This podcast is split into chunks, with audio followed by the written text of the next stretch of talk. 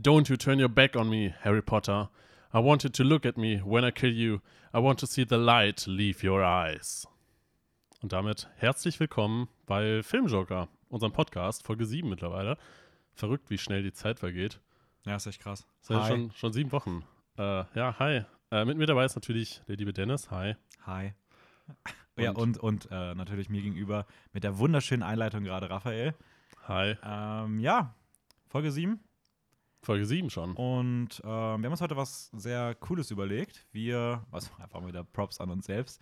Ähm, wir sind einfach klasse. äh, wir reden heute und auch in den beiden nächsten Folgen über Antagonisten, also Bösewichte, Schurken, Villains, all das, was damit kommt. Heute mit dem Kernthema Antagonisten in normalen Spielfilmen. Ähm, also in, nicht in Comicfilmen, nicht in Kinderfilmen, sondern wirklich in recht normalen Spielfilmen, anderen Blockbustern etc. Was wir damit genau meinen, das, das erfahrt ihr, wenn wir dann darüber reden. Aber ja, das richtig, zumindest mal. Richtig gute Überleitung. Das zumindest mal dazu. Ähm, Achso, ja, gerade so nochmal zum Zitat zurückzukommen. Woher kommt das denn? denn? Das ja, Harry Potter Teil 7 natürlich. Aber nee, Teil, also der filmische Teil 8, das, das, das buchige Teil 7, glaube ich. Tatsächlich oder? nicht aus dem siebten oder achten Teil. Warte kurz, warte kurz. Dann war's.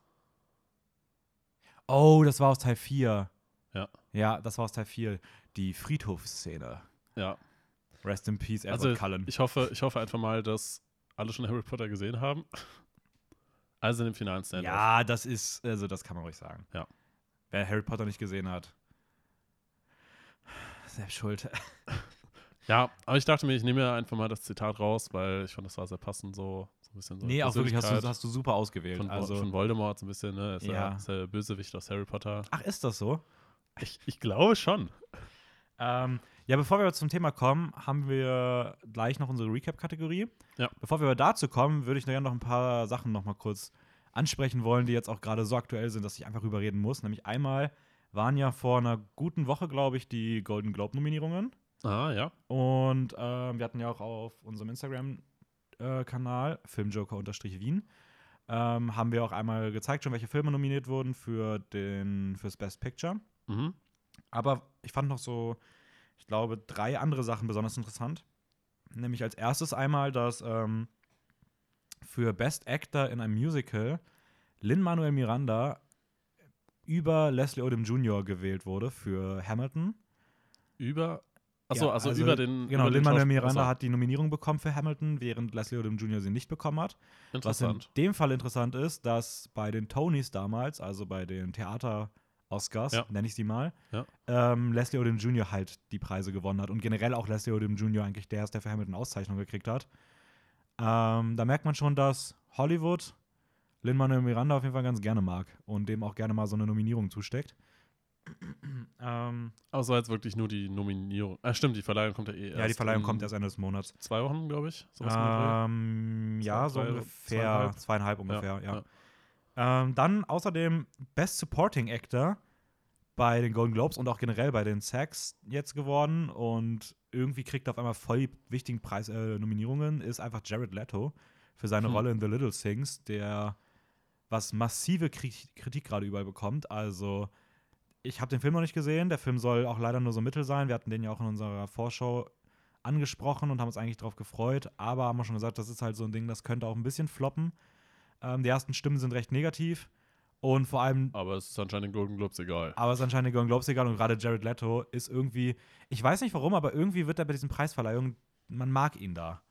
Ja, ist doch, ähm, ist doch schön für ihn. Und. Ja, das schon, aber es hätte auch andere gegeben, die man dort ähm, hätte bepreisen können.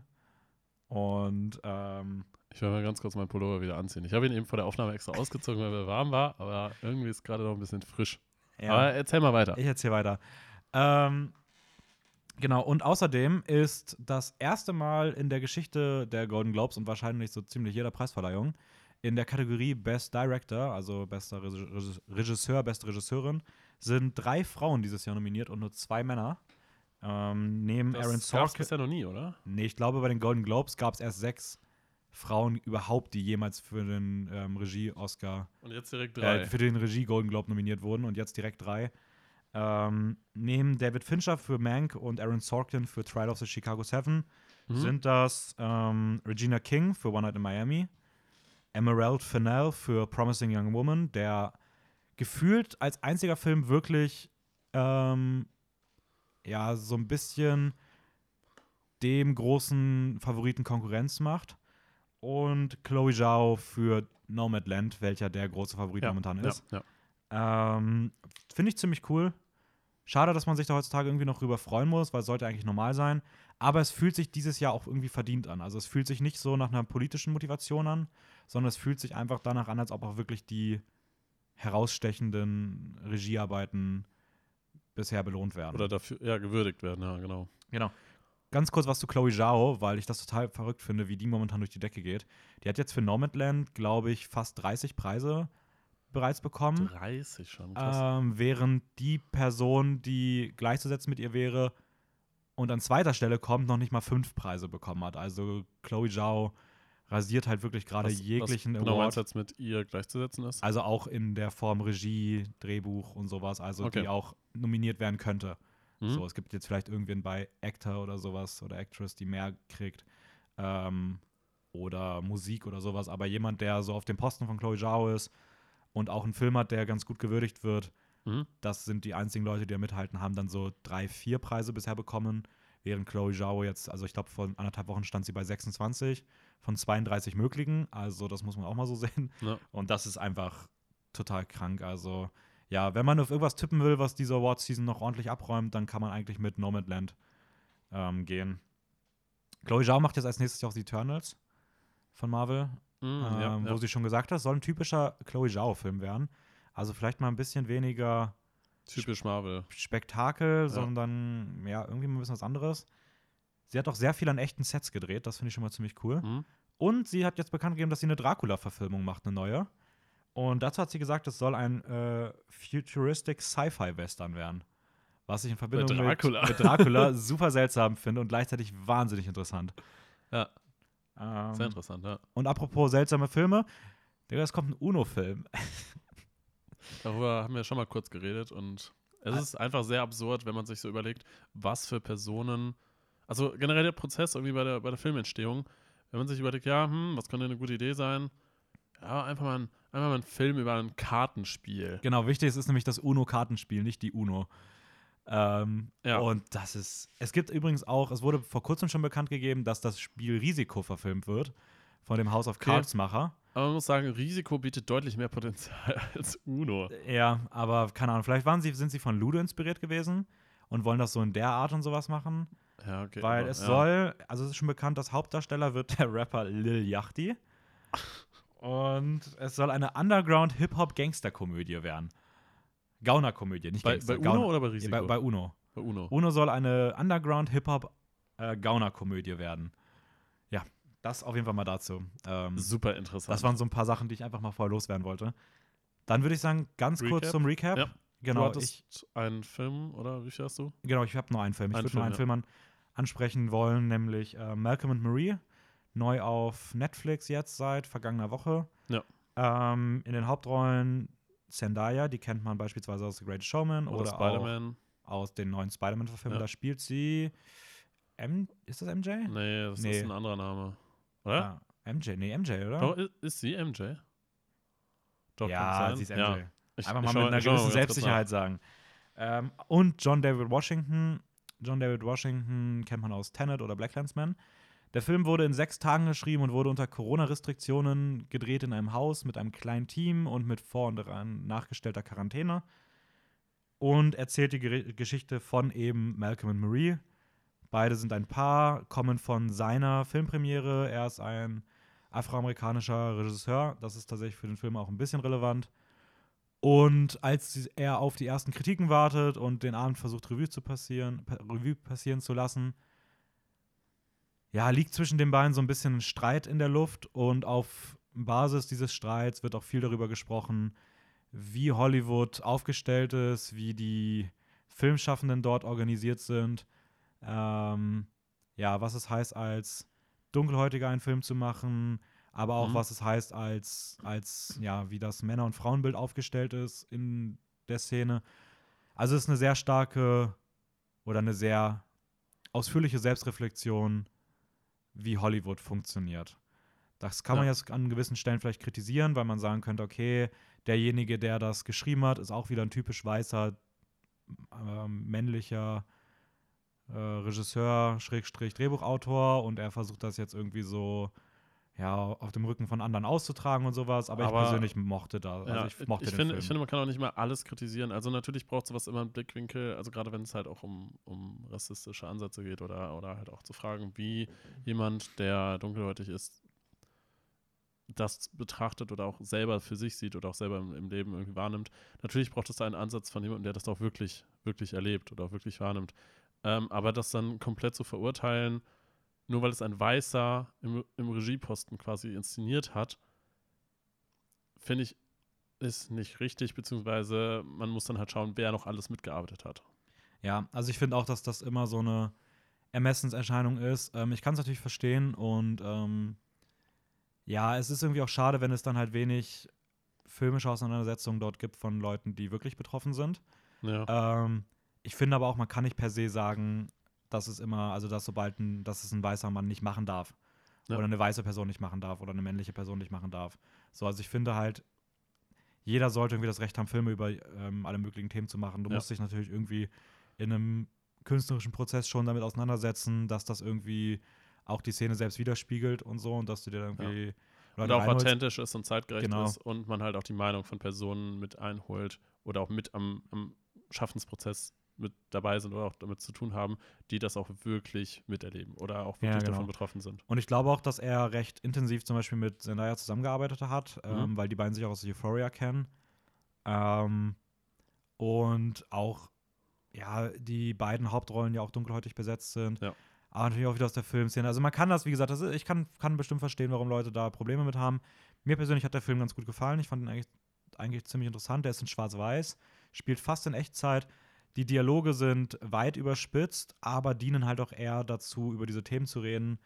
Ähm, und keine Ahnung, also ich mag es, wenn John David Washington fuchtelnd durch die Gegend läuft. Das fand ich schon in Black Clansman immer witzig. Ähm, und das war auch hier eigentlich ganz nett. So, damit würde ich sagen. Ja, dann. Hauptthema. Hauptthema. Du wolltest das einleiten, meinst du, oder? Ja. Schon wieder fast vergessen. Ähm, genau, also wir reden heute über Antagonisten und im Zuge meiner Vorbereitung habe ich mich mal damit auseinandergesetzt, was denn eigentlich so einen guten Antagonisten auszeichnet. Und Eric Edson, ein Professor an der California State University, hat das auf folgende Charaktereigenschaften runtergebrochen. Nämlich als erstes muss ein Antagonist immer ein primäres Gegenstück zu einem Helden sein. Also du hast einen Helden und es, er muss, also dieser Antagonist muss das Hauptgegenstück zu dieser Figur sein. Also so ein bisschen das gegenteilige Puzzleteil dazu. Mhm. Ähm, außerdem muss ein Antagonist, sollte lange Zeit möglichst unbesiegbar erscheinen, also überlegen, tonangebend, weil wenn du schon am Anfang an das Gefühl hast, dass der eh keine Chance hat, dann ist das halt auch kein guter Antagonist, sondern er muss über weite Strecken des Films unbesiegbar und überlegen erscheinen. Ähm, ein guter Antagonist kann sich auch hinter der Maske einer Freundschaft verstecken. Mhm. Also ähm, er kann auch lange Zeit als bester Freund des Protagonisten oder Verwandter oder, oder sowas ja. dienen und im letzten Teil des Films erst als eigentlicher Antagonist dann entziffert werden. Ähm, ein guter Antagonist ist nicht zwingend eine schlechte Person. Also man kann auch ähm, mit, man kann auch ein guter, als gute Person dargestellt werden in einem Film und trotzdem der Antagonist für den oder die Protagonistin sein. Ähm, das war gestern das Beispiel, das ich da gesehen hatte, war beispielsweise in so einem Kriegsfilm, wo es darum geht, dass der Held beispielsweise ähm, unbedingt eine gewisse Position in irgendeinem Krieg einnehmen möchte und dafür durch das Ausbildungsprogramm durchgehend und er aber von dem Ausbildungsleiter die ganze Zeit niedergemacht wird, schlecht gemacht wird. Und da ist ja per se der Ausbildungsleiter keine schlechte Person, sondern der möchte einfach nur sein Team so gut es geht vorbereiten. Indem er es einfach nur niedermacht. Ja, nicht alle, aber zumindest den Held ja. halt in dem Moment. Ja. Und das ist ja dann trotzdem zwingend keine schlechte Person, ist aber trotzdem ein Antagonist. Ähm, und zuletzt muss, eine, muss ein guter Antagonist eine Einzelperson sein und keine Gruppe oder eine simple Idee. Also es reicht nicht einfach, eine gesichtslose Gruppe zu nehmen, wo keine Einzelperson vorsteht, oder einfach nur eine Idee, also ein Thema zu nehmen, was dann, keine Ahnung, Terror Unterdrückung, aber du hast, du redest darüber nur und du siehst keine Person, die damit ähm, auseinander, ja, die, die, die dafür dient. So. Da würde ich direkt mal reingrätschen und dir ein bisschen widersprechen. Ich mhm. weiß, du hast es da aus einer, aus einer Quelle von irgendeinem Professor. Genau, das wollte ich, also ganz kurz, es gibt da natürlich immer Ausnahmen auch von. Ja, und, und wie gesagt, ich finde, da sollte man auch immer nochmal in Betracht ziehen, das hängt sehr stark vom Film und vom Genre ab.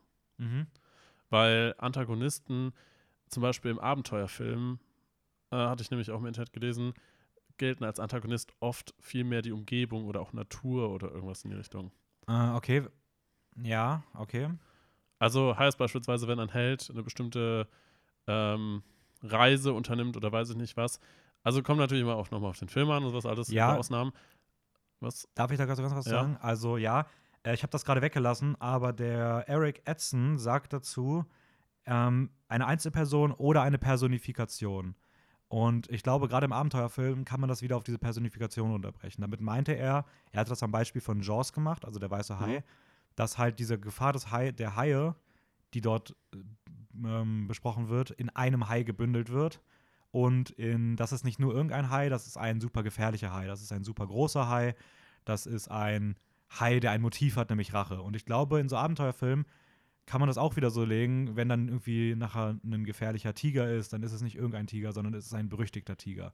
Oder es ist nicht irgendein Tempel, in den man geht, sondern es ist der Tempel schlechthin. Okay. Also das ist, glaube ich, das mit Personifikation dann irgendwie ein bisschen gemeint, dass du halt so die Sachen, die du hast, dann auf was Einzelnes und Greifbares und irgendwas Definiertes runterbrichst. Dass du nicht sagst, es ist einfach ein random Tempel, sondern es ist halt der Tempel. Ja, okay. So. Okay. Ähm, ja. Ja, okay. Ich muss jetzt nur gerade daran denken, weil es halt auch, finde ich, sehr viele Beispiele gibt für eventuell antagonistische Sachen oder Wesen oder was auch immer, die nicht immer unbedingt auf eine Person oder auf eine einzelne Sache runterzubrechen sind.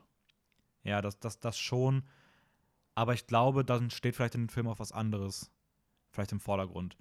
Also, ähm, aber auch da natürlich, es kann als Ausnahme natürlich trotzdem funktionieren. Es ja, ist halt ja. alles immer eher so Basic-Anleitungen, wie man nach der Norm etwas Gutes vollbringt. Davon abzuweichen kann halt funktionieren, ist aber auch immer mit einem riesigen Risiko halt direkt verbunden. Aber es kann halt funktionieren, weil gerade dann hebst du dich halt wieder ab so. Ja. Ähm, ja, da, genau, das mal so zum Einstieg. Ähm, was ich auch interessant finde, ist, dass ein Gegenspieler nicht physisch anwesend sein muss.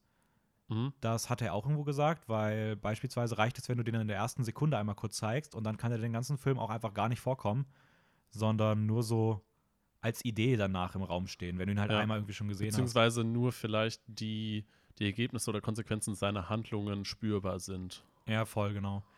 Ich finde auch, da ist auch Voldemort ein ziemlich gutes Beispiel, mhm. weil den sieht man so, ich weiß nicht, man sieht am Anfang einmal im ersten Teil halt in der Rückblende, wie die Eltern umgebracht werden. Ja. Und dann wird über ihn nur geredet. Dann siehst du ihn kurz, dann siehst du ihn zwei Teile irgendwie so gar nicht mehr wirklich in ja. der bedrohlichen Form dann kommt er wieder, aber dann auch dann schwebt er ja richtig lange eher so im Hintergrund, bevor ja, dann in Teil im achten Teil der Clash es, kommt. Es ist eigentlich immer nur, immer nur so ein bisschen so die, die Aura irgendwie spürbar. Also das heißt, er, es wird immer mal wieder über ihn geredet und man weiß oder man hört, dass er da und da vielleicht welche umgebracht hat oder das und das passiert ist und sowas alles, aber man sieht ihn nie wirklich, auch nie wirklich, wie er es macht, sondern eigentlich immer nur, dass über ihn geredet wird und von Anfang an diese, diese komische Aura, dieses es ist einfach spürbar, mhm. dass er eigentlich so der dunkelste und böseste Magier ist, der irgendwie existiert und alle sich einfach nur vor ihm fürchten und sogar gar nicht erst seinen Namen aussprechen wollen. Ja, weil sein Name ist auch wirklich gruselig. Ja, das fand ich auch schon eigentlich von Anfang an immer ein bisschen weird. Aber ja, es ist trotzdem faszinierend, wie das von den Filmen her aufgebaut wird. Ja, und wir haben uns halt gedacht, wir wollen mal so ein bisschen darüber reden heute, warum denn eigentlich ähm, Antagonisten irgendwie faszinieren, weil sie viele Filme zeichnen sich dadurch aus, dass man so total fasziniert ist von den Bösewichten, von den schrecklichen Taten, die sie tun, dass man mitfiebert, dass man sie irgendwie aber auch interessant findet und dass man einfach die Figuren der Bösewichte total mag und schätzt an einem Film, obwohl sie ja meistens für etwas stehen, was in der echten Welt mit Angst verbunden wäre und oder ja, Angst, Trauer und auch, auch Schmerz. genau, also man würde jetzt im echten Leben jetzt nicht unbedingt sich bei einem Serienkiller denken, boah, mega krasser mega krasse Figur. Mega krasser voll, Dude. Mega krasser Dude, voll Bitte interessant. Bitte gerne befreundet. Aber in einem Film ist es, ist es ja fast schon so, dass man, wenn man weiß, man schaut sowas, dass man dann irgendwie auch sehen will, was für Morde passieren und wie verrückt der ist und was der sich ausdenkt und sowas. Ähm, und ja. woher denn das kommt und ja, das war so ein bisschen der. Du hattest ja, glaube ich, am Anfang auch schon in der Einleitung, Einleitung angedeutet, so rum, ähm, dass der Antagonist meistens so eigentlich dem Protagonisten so ein bisschen entgegenzustellen ist. Also das heißt, dass mhm. oder, oder was, wie genau? Genau, also der hatte gesagt, ähm, er ist das primäre Gegenstück zum Helden. Genau, primäre Gegenstück war das. Genau. Ähm, das, das deutet, oder ich sag mal, eigentlich kann man schon eigentlich immer sagen, dass der Antagonist dem Helden eigentlich auch immer ähm, ebenbürtig sein muss. Das hat es ja auch, glaube ich, gesagt. Also genau, von Anfang genau, an eigentlich ja. immer so, so der, mindestens der ebenbürtig. Verlierer, mindestens ebenbürtig oder sogar stärker oder irgendwas in die Richtung, ne? Genau, weil, weil dadurch ist es ja auch, ist er ja auch so ein bisschen das Sprungbrett des Helden. Also der Held durchläuft oder die Heldin durchläuft eine, eine Geschichte, kann eine man sagen. Geschichte und im Moment dessen, wo sie dann überlegen wird, ist ja die Reise sozusagen des, der, der Heldin abgeschlossen, beispielsweise jetzt. Ähm, das heißt, dafür ist ja halt auch wichtig, der, der Antagonist. Ja, ja. Genau, also das heißt quasi beim Durchleben der Geschichte ist der Antagonist der Gegenspieler, der den Helden oder die Heldin beim Vorankommen in der Geschichte eigentlich immer hindert, beziehungsweise versucht, die Pläne zu durchkreuzen oder genau, ja. irgendwas anzustellen. Genau, und das ist ja eigentlich auch das Ziel einer guten Heldenreise. Also ja. einer Geschichte, bei der eine Figur am Anfang etwas vor eine Gefahr gestellt wird, sich dann entwickeln muss, über sich hinauswachsen muss und im letzten Teil der Reise dann es schafft, seinen Gegenspieler zu besiegen, beispielsweise. Ja, ja, genau. Oder halt zumindest diese Hürde zu überwinden und ja, seine Geschichte abzuschließen, kann man so sagen. Ja, voll, genau. Ja. Ähm, wie, wie, wie kommt das eigentlich? Also, wie, woher denkst du, dass das kommt, dass man Antagonisten teilweise interessanter findet als normale Heldenfiguren? Ähm, ich glaube, es kommt viel daher, dass, dass sie anders sind als, als wir selber. Also heißt, mhm. ähm, bei, bei einer Heldenfigur in irgendeiner Form denkt man sich ja immer, wow, die ist so besonders, wir wollen so sein wie sie. Aber das ist ja eigentlich nur unser Wunsch, auch vielleicht diese Fähigkeiten zu besitzen oder sowas in die Richtung. Und ich glaube, diese Faszination vielleicht auch beim Antagonisten ist, dass, dass er unsere moralischen Vorstellungen, auch unsere Handlungen und Motive, die wir vielleicht für uns selber wollen würden, in Frage stellen und vielleicht einen ganz, ganz anderen Handlungsweg eingehen, als wie der Mensch mit moralischen Vorstellungen, das kommt mit, mit moralischen Vorstellungen, ähm, jemals machen würde. Das heißt, dass sie unsere Moral in Frage stellen. Ich glaube, das ist, das ist ein sehr großer Punkt davon, wo wir dann vielleicht auch noch stärker drüber nachdenken müssen und auch vielleicht ein bisschen fasziniert sind, zu was vielleicht manche Bösewichte fähig sind. Oder zumindest, was sich der Mensch ausdenkt und mhm. einem Antagonisten vielleicht für Charaktereigenschaften oder Fähigkeiten gibt, die unsere Moral in Frage stellen. Hast du da gerade ein explizites Beispiel bei jetzt einem Bösewichten, ähm, der da gut passen würde? Mm. Ich glaube, die Neuverfilmung von Joker. Okay. Mhm. Ähm, aber das da, das, das ist auch nochmal so ein bisschen. Nee, okay, nee. Das, das hatte ich eigentlich mir als Beispiel für was anderes aufgeschrieben. Ähm, da könnte ich jetzt auch mal ganz kurz drauf eingehen, aber dann würden wir jetzt mal ein bisschen auf ein anderes Thema äh, kommen. Ja, ist voll okay.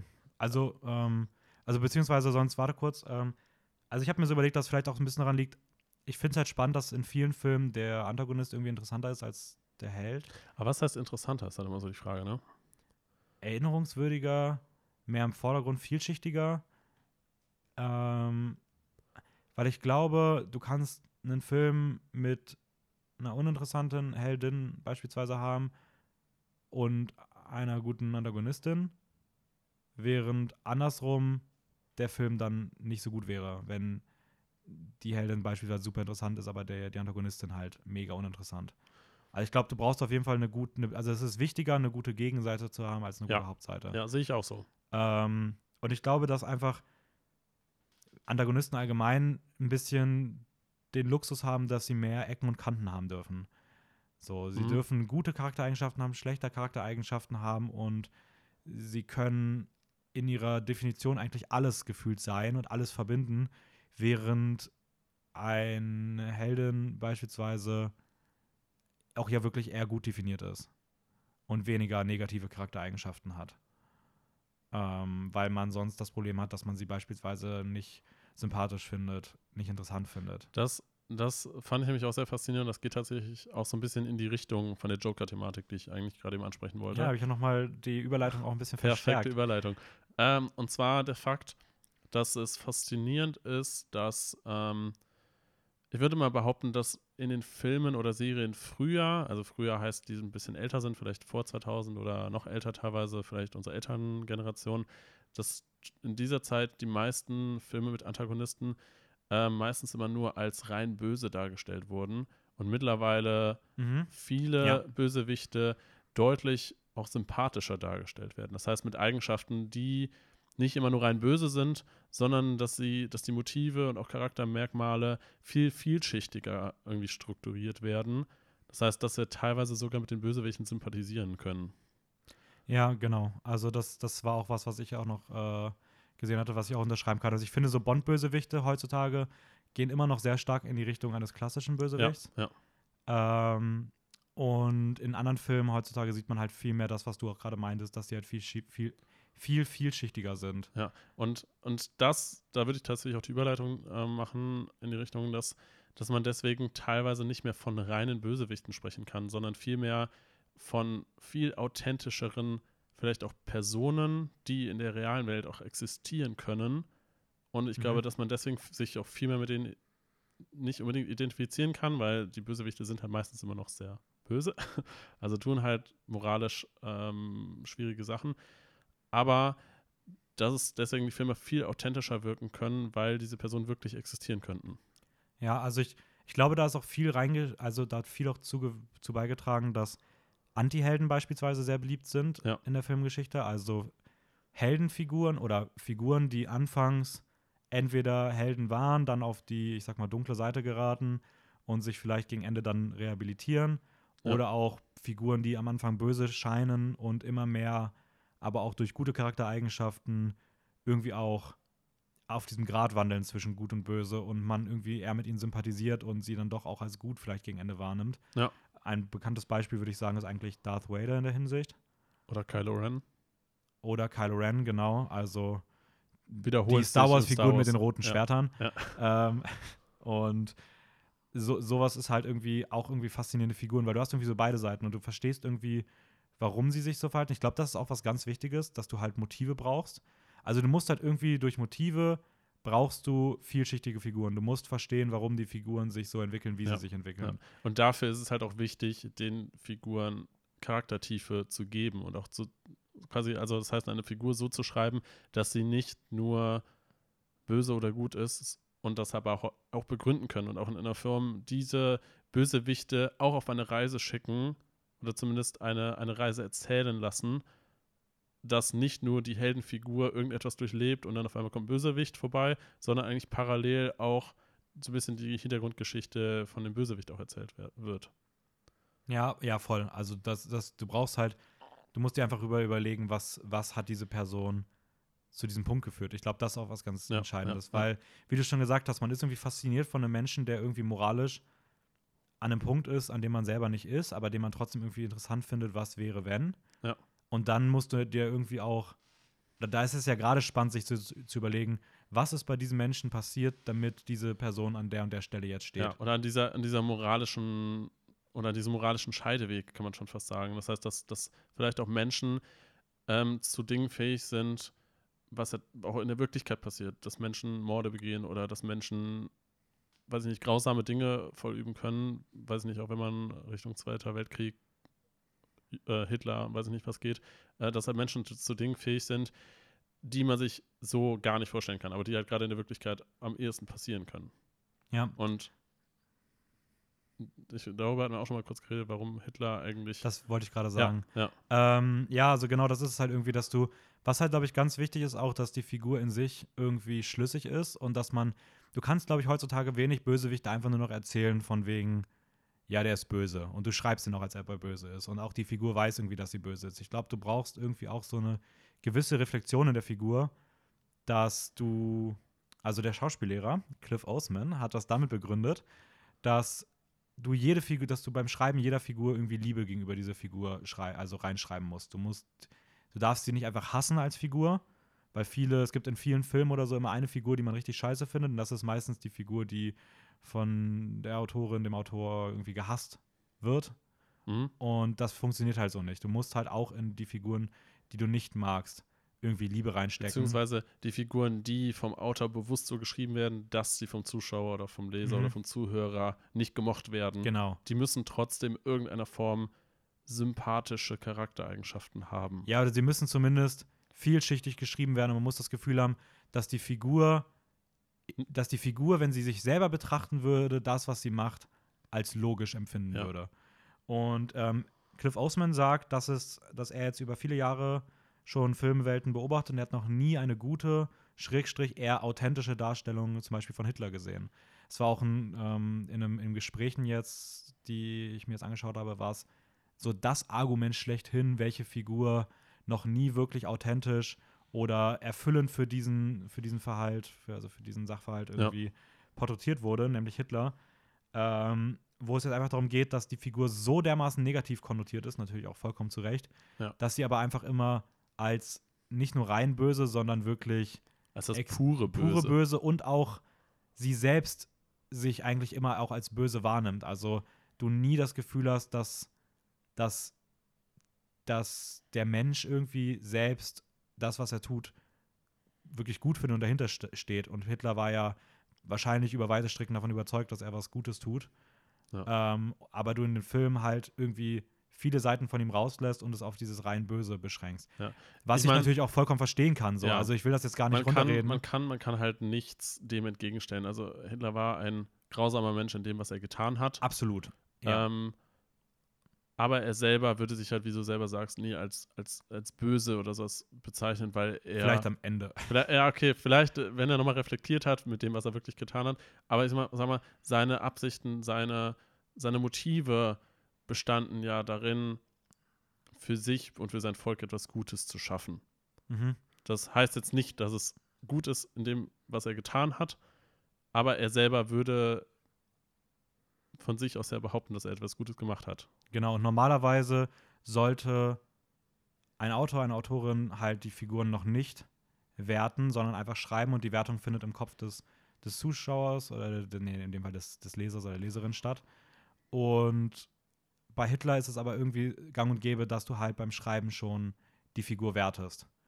Wodurch sie halt auch weitaus zweidimensionaler wirkt, nämlich meistens einfach rein böse. Und ähm, also das nächste Mal soll man einfach nur eine Situation zeigen, wie Hitler einem kleinen Kind einen Lolli schenkt. Das ist aber auch das Ding, weil ich glaube, äh, da, ich, ich habe das Gefühl, da, da, ist auch die Filmwelt noch nicht bereit ja. zu, weil. Ich glaube auch, da, weil es geschichtlich einfach noch so frisch ja. ist. Ähm, ich glaube, sowas muss auch immer eine gewisse Zeit ja, nicht ruhen, aber eine gewisse Zeit verarbeitet werden erstmal. Und ich ja. glaube, du würdest auch wenig beispielsweise Schauspieler finden, die vielleicht bereit wären, so eine Rolle dann zu spielen. Was auch absolut glaube, verständlich ist. Ich glaube, die bisher einzig positive Darstellung von Hitler von Taika Waititi. Ja. ja, aber, aber auch da ist positiv natürlich in fetten Anführungszeichen zu setzen. Ja, ja. Es ist ähm, auch eine ähm. pure Satire. Also, ja. Ähm, wenn man, wenn man ich sag mal, davon ein bisschen, bisschen wegkommt, sage ich mal, ist es vielleicht auch ganz interessant zu. Also ich finde halt gerade diese Entwicklung irgendwie von früher zu heute interessant, dass Antagonisten, wie gesagt, auch positiv teilweise geschrieben werden. Also das heißt mhm. halt diese Schwierigkeit, wenn man jetzt mal die Joker-Thematik nimmt, äh, Joker an sich per se ist ja eigentlich kein Antagonist, sondern der Protagonist der Geschichte, aber und Antagonist wird in irgendeiner Form eigentlich die Gesellschaft, die ihn zu dem macht, was, was er geworden ist als Antagonist für ihn dargestellt wird. Aber. Genau, wir reden jetzt aber über den Joker-Film. Genau, den, den Film ja. Einfach nur Joker. Also nicht Joker als Person aus Batman, mhm. sondern der Film Joker, der, wann ist er entschieden? 2019. 19, ja. ja. Ähm, dass er ja, es wird so ein bisschen als Entstehungsgeschichte für den Joker ähm, erzählt oder gezeigt, wo der Joker an sich eigentlich der Protagonist ist und die Gesellschaft ihn zu dem macht, was er dann letztendlich geworden ist. Also dann halt mhm. der Joker. Ähm, da finde ich zum Beispiel, der Film ist aber auch sehr außergewöhnlich. Ähm, aber ich finde es sehr interessant, dass, dass man da nicht unbedingt dann abgrenzen kann, dass der Protagonist gut ist und die Gesellschaft böse. Mhm. weil, ja. weil, es einfach so gemixt wird und es ein sehr, sehr komisches Gefühl erzeugt von, soll man jetzt mit dem Protagonisten mitfühlen? Irgendwie tut man das, aber irgendwie ähm, stellt er trotzdem auch moralische Grund, Grundeinstellungen in Frage, weil man halt nicht mehr genau weiß, weil, weil das Leben nun mal nicht klar gut und böse ist, sondern viele Konsequenzen sich irgendwie in bestimmten Charakteren manifestieren und dann auch moralische Grundeinstellungen in Frage stellen. Ja, voll. Also, das ist aber irgendwie auch so dieser schmale Grad, der da halt. Also, ich glaube, wenn du selbst im Kino sitzt, beispielsweise, und irgendwie deine Gefühle hinterfragst und nicht weißt, wie du fühlen sollst, sind das genau die Filme, die halt irgendwie besonders in Erinnerung bleiben. Ja. Ähm, weil es sich auch ein bisschen abhebt von dem Einheitsbrei, sag ich mal, den du so im Kino kennst. Und immer was Neues zu erleben ist halt immer was Gutes. So. Ja. Ähm, und ich finde, wie gesagt, über Joker reden wir ja dann auch in, ich glaube, in zwei Wochen nochmal ausführlicher, ja, wenn wir ja. über Antagonisten in Superhelden reden, in, in, in Superheldenfilmen reden. Ähm, aber ich finde halt, Joker ist vielleicht auch so ein bisschen so ein Beispiel für so einen Anti-Helden, so, ähm, mhm. weil du hast irgendwie das Gefühl, er ist irgendwie eine sympathische Figur, er hat gute Charaktereigenschaften, aber es ist auch super viel Negatives dabei. Und ich finde gerade auch beispielsweise im Serienbereich sind halt in den letzten Jahren immer mehr Anti-Helden relevant geworden oder wurden zu starken Figuren. Ähm, da, das könnte vielleicht auch daran liegen, dass du einfach mehr Zeit in der Serie hast, die Figuren tiefer auszuschmücken. Mhm. Und viele, also ich glaube, viele, also viele, viele Serienmacher schreiben Figuren ja auch eher mehrdimensional mit mit einer guten und einer schlechten Seite. Und irgendwie Fans fangen an, dann so böse Figuren auf einmal zu, zu feiern. Und da ist man dann halt auch mal schnell geneigt, da auf einmal ein bisschen was Gutes rauszumachen. Zum Beispiel ja. bei Game of Thrones, wenn du dir die Lannisters anschaust. Ja, ja. Ähm, mit, mit, Gerade mit Jamie. Ähm, ist halt ein klassischer Anti-Held. Ähm, oder auch Breaking Bad, wo die ganze Serie davon lebt, dass äh, man einen Anti-Helden dabei zusieht, nämlich Walter White, der eigentlich als absolut gute guter Mensch, der einfach nur wieder sich, sich lebendig fühlen möchte, immer mehr auf den, auf den dunklen Pfad gerät. Ja. Und eigentlich auch nur seiner Familie helfen möchte. Irgendwie. Genau, also und das schimmert ja auch, auch in späteren Staffeln immer noch durch. So. Ja. Ähm, und du verstehst, wo er herkommt und warum er sich so verhält. Und findest ihn irgendwie auch symp sympathisch in vielen Momenten. Ähm, oder Dexter, eine, Se eine, eine, eine Serie einfach über einen Serienkiller. Hannibal. Hannibal, ja. Es geht auch in eine sehr ähnliche Richtung. Und ich finde, das, das sind halt alles teilweise sehr moderne äh, Sichtweisen über, über Charaktere, äh, die als Protagonist gecastet werden. Oder was heißt gecastet werden? Geschrieben werden. Serien, die als aus der. Sorry nochmal. Personen oder Charaktere, die als Protagonist in einer Geschichte geschrieben werden, die aber eigentlich die Bösewichte sind. Mhm. Ja. Und man deshalb irgendwie ein Zwiespalt ist zwischen, das sind echt coole Charaktere, also super interessant geschriebene Charaktere, einfach weil man halt so tief in die auch Psyche und, und deren Charakter eintaucht, aber sie halt eigentlich einfach böse sind aus, aus Sicht der Gesellschaft. Und da wird halt dieser, diese zwiespältige, ich weiß nicht, dass man, dass man einfach nicht genau weiß, was man denken soll oder ob man die jetzt cool findet, aber sie halt trotzdem, ich weiß nicht, fragwürdige Dinge machen. Ja, ist halt auch wirklich so. Das gab es früher, glaube ich, gar nicht so viel. Nee. Also ich kenne jetzt von früher keine Serien oder Filme, wo wirklich explizit eine böse Figur im Zentrum stand. Und das ist ja mittlerweile auch da vielleicht ein kleiner Vorgriff auf das, was dann in zwei Wochen nochmal ausführlicher besprochen wird. Wenn du dir Marvel anschaust, so mit Morbius, Venom ja, ja. Äh, oder auch DC mit Suicide Squad, Joker, ja. ähm, einfach so voll der Trend geworden, dass du auch der, dass du darum bemüht bist, der bösen Seite irgendwie ein Gesicht zu geben. Mhm. Und ähm, das bietet sich natürlich gerade im Superheldenkosmos wahnsinnig an. Aber auch in anderen Filmen erweckt es halt irgendwie immer mehr Faszination, so gewisse schlechte Menschen in den, in den Vordergrund zu stellen und ihnen irgendwie so das, das Serienfilm- oder Showkonzept zu widmen. So, ich meine, ja. es gibt ja nicht umsonst irgendwie seit ein paar Jahren diesen riesigen True Crime-Trend. So einfach du schaust dir einfach an, was wirkliche Serienmörder irgendwie gemacht haben. So, ja. so ich, das, es gibt Podcasts dazu, es gibt gefühlt jeden Abend im Fernsehen irgendwelche True Crime Serien und da sitzen einfach Leute und sind total, ja, irgendwie nicht begeistert, aber total fasziniert davon, ja, was für Menschen so Psychopathen, Psychopathinnen waren und was die so für kranke Morde begangen haben. So, ja. und, und setzen sich da voll gerne mit auseinander und wollen in die Psyche der Figuren irgendwie eintauchen, der Mörder eintauchen, der Mörderin eintauchen. Und ich finde, das spielt halt irgendwie auch so ein bisschen in die Richtung, dass du halt irgendwie solchen Menschen ja dann irgendwie auch nicht nur eine Plattform gibst, sondern sie auch wirklich in den Mittelpunkt davon irgendwie stellst. Ja. Eigentlich aber das genau fasziniert das, uns halt irgendwie. Aber auch genau das, was, was die, ich sag mal, Mörder oder, oder auch Personen wahrscheinlich beabsichtigt haben oder gehofft haben, dass sie irgendwann mal ja quasi ins Zentrum genommen werden und über sie vielleicht auch weitergeschrieben wird, berichtet wird. Damit machen sie sich in irgendeiner Form unsterblich.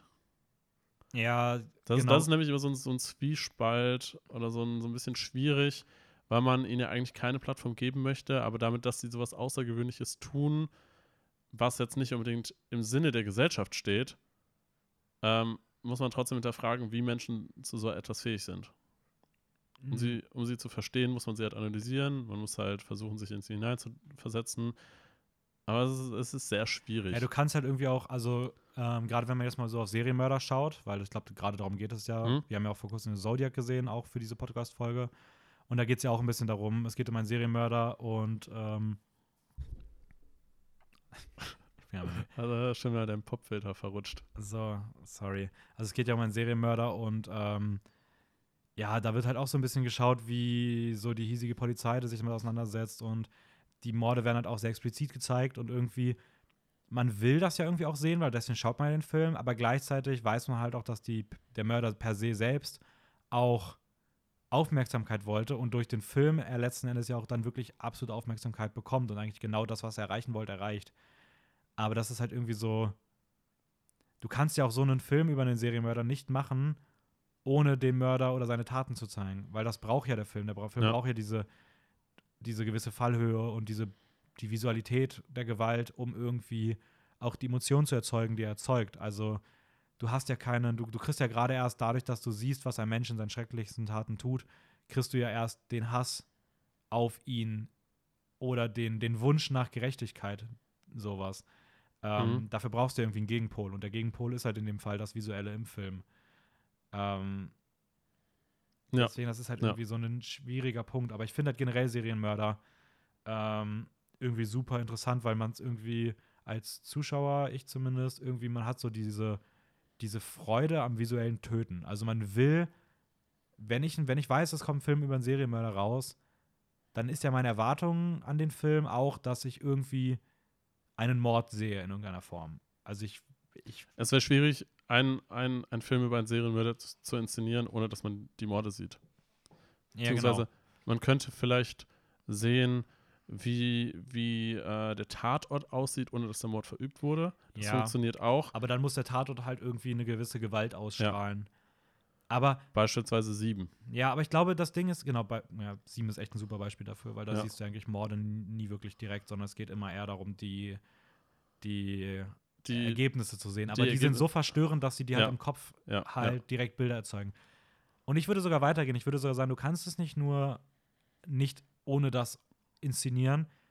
Ich würde sogar fast sagen, man will, dass es so ist. Also als Zuschauer willst du das sehen, du willst diese Gewalt haben, du du, du hast fast so eine innere Perversion dazu, dass du diese, dass, dass du irgendwie Blut, Gewalt, Verstümmelung, Mord sehen willst. Also das ist halt einfach ein ganz normaler Trieb, wenn du diesen, wenn du Filme dieser Art magst. ist die Frage, wo das herkommt.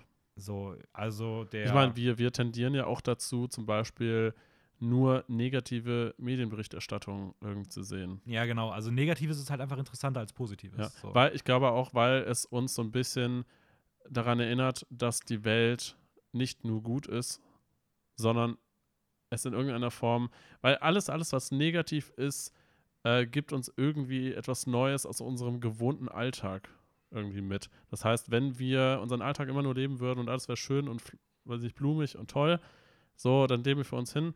Und diese Negativeinflüsse, eventuell aus Medien oder weiß ich nicht was, äh, erinnern uns vielleicht daran, dass die Welt nicht nur blumig und schön ist, weiß nicht, ob man das so sagen kann oder ob das so der, der Ursprung irgendwie daher ist. Ja, kann, kann auf jeden Fall in die Richtung gehen. Ähm, John E. Douglas ist ein amerikanischer Kriminalist und ein FBI-Profiler, der halt Mörder analysiert hat lange Zeit. Mhm. Ähm, und der sagt, dass Mörder in einer gewissen Art und Weise Künstler sind. Und dass auch Mörder den Hang dazu haben, ihre also Mörder ihren, den Hang dazu haben, irgendwie ihre, ihre, ihre Opfer oder die Tatorte als ja, als, als ein wenig als Kunst darzustellen, was man ja auch beispielsweise noch in Horrorfilmen immer wieder sieht, dass du einfach, gerade wenn so ein Film so ein Horrorelement bekommt, oft die, die Tatorte oder die Opfer anger angerichtet sind wie, ja, wie, wie irgendwelche Kunstwerke. Da ist bei Silence of the Lambs wird, die, wird, der, wird das Opfer präpariert. Ja. Ähm, auch bei True Detective ist das teilweise so. Ähm, oder, oder Mordschauplätze werden mit Blumen geschmückt und sehen aus wie Rituale. Und das hat ja den total künstlerischen Aspekt irgendwie. Auch an sich Blut, Blut die Farbe Rot. Mit Rot kann man halt also sehr schön irgendetwas inszenieren. Also das heißt halt, dass man irgendwas Künstlerisches malt, keine Ahnung. Ja, also Rot, Rot an sich als Farbe kann halt sehr gut eingesetzt werden. Ja, Blut, Blut macht jede Szene schöner. oh, ich weiß noch, diese, diese wunderschöne Szene so am Ende, irgendwie so von so, von so König der Löwen, wenn der da oben auf dem Stein ist und sowas mit der Family. Wenn der ganze Stein einfach voller Blut wäre, wäre das richtig nice. Uff. Ähm, ähm, ja, aber genau, er sagt halt auch, er fragt, er fragt halt danach, woher kommt denn dieser Gegensatz eigentlich dazu, dass wir im echten Leben so einen Friedenswunsch haben und in Filmen oder generell in Unterhaltung, es kann auch Theater sein, so eine Gewaltfaszination haben. Und er sagt halt, das kommt darauf, dass umso mehr Negatives dabei ist, Szenen, Stimmungen, Figuren zwiespältiger sind, Rätsel aufgeben und Rätsel halt immer deutlich interessanter sind als ja, Lösungen weil sie, weil sie mehr Geschichte erzählen. Genau, letztendlich, weil, letztendlich geht es uns ja eigentlich darum, wenn wir einen Film oder eine Serie sehen, wir wollen durch eine Geschichte durchgeführt werden. Geschichten haben uns ja eigentlich immer schon fasziniert. Also schon seitdem es Menschen gibt, wurden Geschichten erzählt oder, oder geschrieben oder dann, ich sag mal, recht, in recht moderner Zeit dann in Filmen gezeigt. Also eigentlich besteht Kunst in irgendeiner Form schon immer darin, Geschichten zu erzählen. Mhm. Und egal, wie sich das jetzt manifestiert, ob man jetzt sie erzählt oder, oder zeigt oder, oder auf der Bühne aufführt oder was auch immer, ähm, eigentlich wollen wir, dass die Geschichten mög möglichst interessant sind und uns möglichst lange faszinieren und uns durch ein Abenteuer irgendwie leiten. Und das würde eigentlich genau zu dem passen, was du sagst, dass je vielleicht auch abstoßender oder, oder grausamer oder was auch immer das ist, würde es uns vielleicht noch viel mehr die Möglichkeit geben, was nicht, die Motive oder was zu hinterfragen und uns interessiert dann, wie hat es dazu geführt, dass die Person dazu fähig ist oder das gemacht hat oder was auch immer. Ja, ja, voll. Also, es ist halt irgendwie auch so super, also es ist super spannend, weil ich glaube, es gibt halt richtig viele Leute, die jetzt gerade sagen, so, wow, ich mag Gewalt im Film nicht, ich will sowas nicht sehen. Ja. Ähm, aber es ist irgendwie so voll der inter interessante Aspekt, wie das so ja, wie das so zustande kommt, dass man irgendwie da so eine Faszination hat. Also ich glaube, dass es auch ein bisschen daher kommt, dass du dir irgendwie, dass, dass jeder Mensch irgendwie eine gewisse Form von Gewalt in irgendwas in sich trägt. Also es ist ja auch irgendwie so ein Naturtrieb. Ich glaube ja, kurz, der, der Psychologe Jeffrey Collar hat dann nämlich mal gesagt, dass, ähm, dass Gewalt und Böses in einem selbst zur Grundausstattung der menschlichen Spezies gehören und wir wollen Gewalt sehen und tragen diese selbst in uns. Mhm. Und ähm, Christopher Ferguson, auch ein Psychologe, geht sogar noch weiter. Der sagt, darüber muss man gar nicht mehr diskutieren, dass das so ist. Das ist einfach so. Ähm, es ist eine Zeit, unsere Frage umzudrehen und weniger danach zu fragen, inwieweit wir ein Produkt der medialen Gewalt sind und mehr danach, was uns unser Bedürfnis nach was, unser, was uns unser Bedürfnis nach medialer Gewalt darüber sagt, wer wir eigentlich sind. Also er sagt, okay, wir, wir, wir sind gewaltvolle Menschen. Ähm, Gewalt ist einfach Teil von uns. Und er fragt nicht, er will nicht, dass man immer noch fragt, okay, warum wird im Fernsehen immer mehr Gewalt gezeigt und was macht das mit uns, sondern er sagt, man sollte eher fragen, was sind wir eigentlich als Menschen, dass wir Gewalt wollen? So, also wir wollen das. Ja. Wo, wo kommt das, also wo kommt das her? Und das ist, finde ich, ich, irgendwie so total glaube, spannend, dass das so in psychologisch gesehen irgendwie in unserer Grundnatur versehen mhm. ist, weil gerade früher, wo wir vielleicht noch nicht so viele Mittel hatten, die uns in einer gewissen Weise fast schon dazu zwingen, irgendwie friedvoll zu sein. Also man ist ja heutzutage. Ist natürlich auch schön, so soll es ja auch sein. Aber das war ja auch ein langer Prozess, dahin zu kommen, dass Gewalt kein täglicher Teil der menschlichen Spezies mehr ist. Weil ja. bis vor, keine Ahnung, 300 Jahren, 400 Jahren, also ja sogar noch ein bisschen Zweiten Weltkrieg oder so, es gab ja immer wieder gewaltvolle Auseinandersetzungen. Aber früher es war das ja wirklich immer noch eine Tagesordnung. So. Es ist vielleicht nicht in Mitteleuropa so, so wie wo wir gerade wohnen, ähm, an der Tagesordnung. Aber ja, es gibt ja stimmt, trotzdem ja. immer noch weltweit Orte, an denen Gewalt vorherrscht und Kriege in irgendeiner Form ja. existieren. Ich habe es jetzt aber mal auf unseren Kosmos gerade bezogen, weil ich glaube, dass wenn man halt sagt, dass das in Filmen immer noch gegen ist, ich glaube, in so Kriegsgebieten ist jetzt filmische Gewalt nicht unbedingt ein, ein täglicher Diskussionspunkt. Okay, filmische Gewalt. Okay, ja. ja. klar. Ich meine jetzt aber grundsätzlich unsere Faszination in irgendeiner Form für, für Gewalt oder was auch immer. Ich glaube, man kann sehr viel auch da herleiten, dass es also quasi zu dem, zu dem Fakt eigentlich von, von Darwin natürliche Selektion äh, hat eigentlich schon von früh an immer dazu geführt, wenn man in die Natur wirklich schaut, noch, also wir sind jetzt mittlerweile, ich sag mal, zivilisiert, haben ein bestimmtes Wertesystem und nachdem wir quasi leben, dass wir halt versuchen, möglichst ohne Gewalt auszukommen und miteinander leben zu können.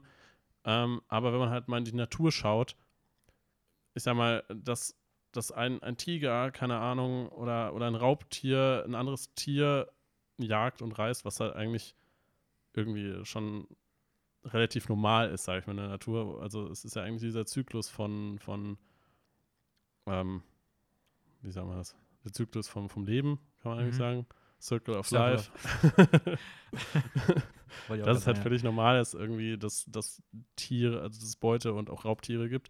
Ähm, und der Mensch bei ist ja noch gar nicht so lange her, dass der Mensch noch komplett in der Natur auch eigentlich nach seinem Essen suchen musste. Ja, aber guck mal, wenn du dir so eine, wenn du so eine, so eine, so eine Löwendoku anguckst, ja. So und du siehst so, der Erzähler mit seiner tiefen Stimme, so, ja, und dann Löwen Shiva ist jetzt auf der Jagd, ähm, dann, dann willst du doch auch und du weißt, okay, es kommt so, da, da ist so eine Antilope, die steht da, die isst ihr Gras, unschuldig, ja. guckt ein bisschen rum. Schon ein bisschen ähm, dumm durch die Gegend. Schon ein bisschen dumm durch die Gegend.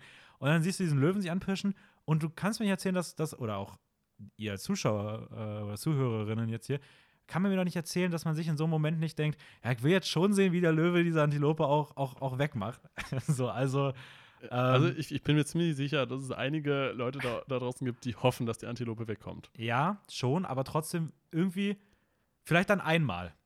Aber, aber wenn, du glaube, dann, aber wenn du in jeder, in jeder Löwendoku die Antilope immer wegkommen würde, würdest du irgendwann denken so, Ma ist ja voll langweilig. ich will sehen, wie die, wie die, wie die Antilope zerfetzt wird. So, also. Ui. Ähm, ich glaube tatsächlich. Wie gesagt, nicht bei allen, aber ich glaube, bei einigen. Ja. Es schwingt ja irgendwie schon so mit. Ja, ich glaube tatsächlich, dass sehr viel wirklich daherkommt, dass wir noch diesen Urtrieb in uns drin haben, sag ich mal, wie wir als Neandertaler vor, weiß ich nicht, 40.000 Jahren durch die Gegend gestreift sind und selber für unser Essen kämpfen mussten. Und dass halt wirklich dieses, dieser Urinstinkt von, fressen oder gefressen werden, so tief noch in uns drin steckt, dass, dass halt Adrenalin hochgepusht wird, sobald wir quasi auf der Jagd sind und versuchen halt ein Tier zu, weiß ich nicht, zu, zu erschießen oder, oder einzufangen oder was auch immer und halt auch gleichzeitig durchgehend immer darauf gespannt sein müssen, dass wir selber nicht draufgehen. Ich glaube, dass dieser Urinstinkt so tief in uns drin sitzt und ähm, wir in der heutigen Zeit eigentlich nur noch Sesselfurzer sind und das irgendwie trotzdem noch erleben wollen. Mhm.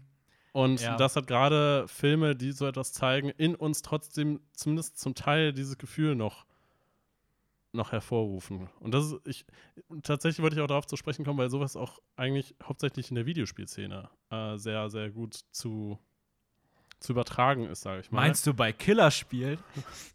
Richtig. Ja, aber auch teilweise bei, bei anderen Spielen. Also klar, natürlich Killerspiele, wenn man sie so nennen mag. Ähm, dass sie halt in uns diesen Überlebensinstinkt in irgendeiner Form ähm, hervorrufen. Natürlich ohne, dass unser Leben wirklich in Gefahr ist, aber wir, wir, wir transferieren uns quasi da rein und mhm. versuchen in irgendeiner Form zu überleben. Also der Charakter im Videospiel, natürlich, wenn wir draufgehen, ist das nicht so relevant, weil das passiert ja nicht wirklich. aber ich glaube, das Gleiche findet halt auch bei, bei Filmen statt. Und dass wir irgendwie darüber, also davon fasziniert sind, dass das Gewalt halt einfach so, so natürlich, also wirklich in der Natur vorkommt, dass sie uns im Inneren so sehr fasziniert oder so sehr Teil von uns ist. Würde mhm. ich jetzt mhm. mal behaupten. Ja, nee, gebe geb ich, dir irgendwie, geb ich dir irgendwie schon recht so. Also ist ja auch das, was eigentlich in die Richtung geht, was, was ich auch gesagt hatte, dass ja. es irgendwie zu uns irgendwie dazugehört. Und ähm, ah, ich wollte gerade noch was sagen, ich habe es gerade vergessen. Ähm, ja, scheiße, keine Ahnung. Ähm, bitte? Ja, ein bisschen Monolog. Ja, ich weiß nicht, ich wollte irgendwas zu den Ego-Shootern noch sagen. Aber es ist bei mir irgendwie gerade komplett weg. Naja. Gut, nee. Äh, das war's dann? Nee, aber, aber ähm, ich finde, was ich halt auch gerade mir so gedacht habe, ist, das ist ein Themenwechsel, weil mir gerade das nicht anderes nicht mehr einfällt. Ja, aber wenn, aber wenn man so als jemand, also ich glaube, dass das, egal wie man drauf ist, in irgendeiner Form will jeder Mensch auch in Filmen beispielsweise Gewalt sehen. Das muss jetzt nicht unbedingt sein, dass du dir irgendwie anschauen möchtest, wie, ähm, wie ein Serienmörder vorgeht.